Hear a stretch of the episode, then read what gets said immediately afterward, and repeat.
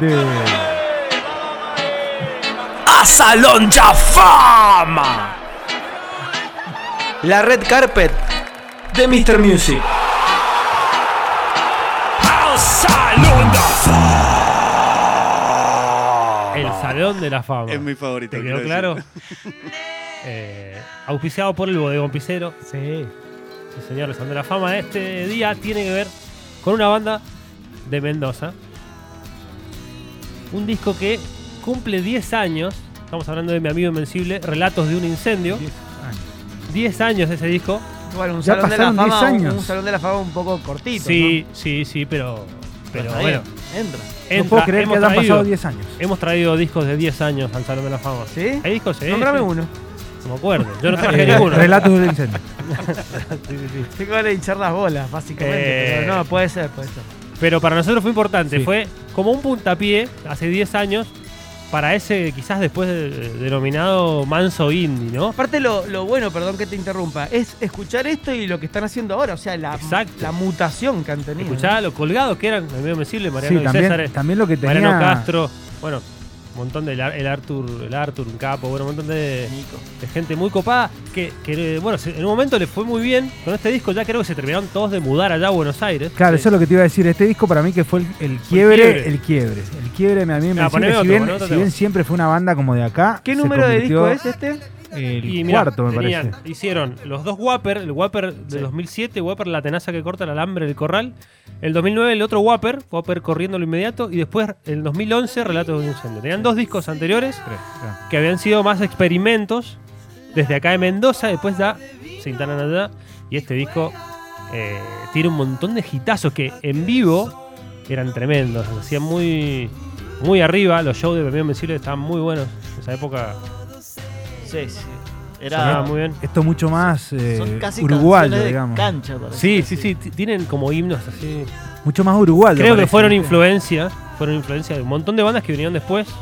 O que estaban por ahí pero buscando un sonido y se vieron como quizás reflejados en Mi Amigo Invencible.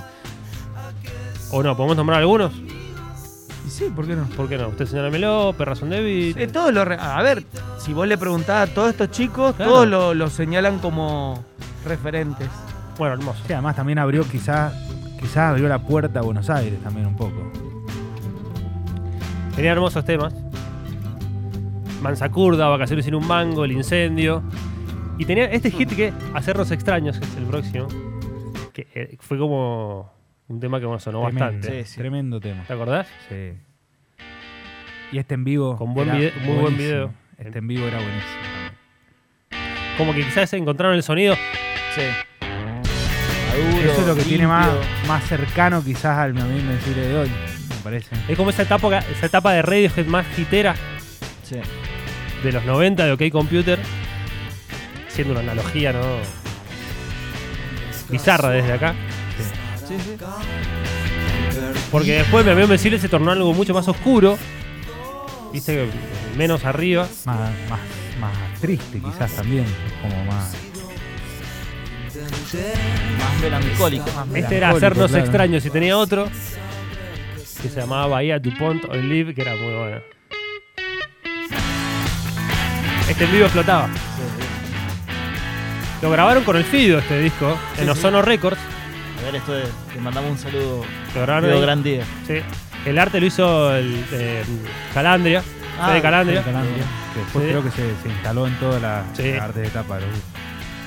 Hasta, hasta ese Muy fue bueno. el primer disco que, que hizo Fede Calandria, ¿tenés idea? No sé si fue primero, pero. Pero me parece que de a la partir de eso. trilogía, como que tiene una trilogía.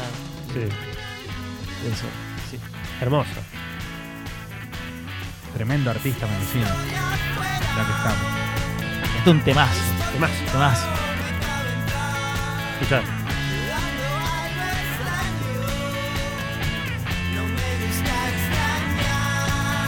Con esa lírica punk quizás. Sí, sí, Sí, incluso sí, la, totalmente. la- la voz suena totalmente distinta a lo que Subile. suena hoy.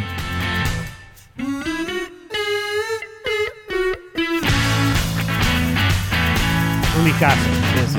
Relatos de un incendio 2011 entra aquí en el Salón de la Fama del Show del Rock. En la época en donde todavía las bandas el, o el- el instrumento predominante de las guitarras.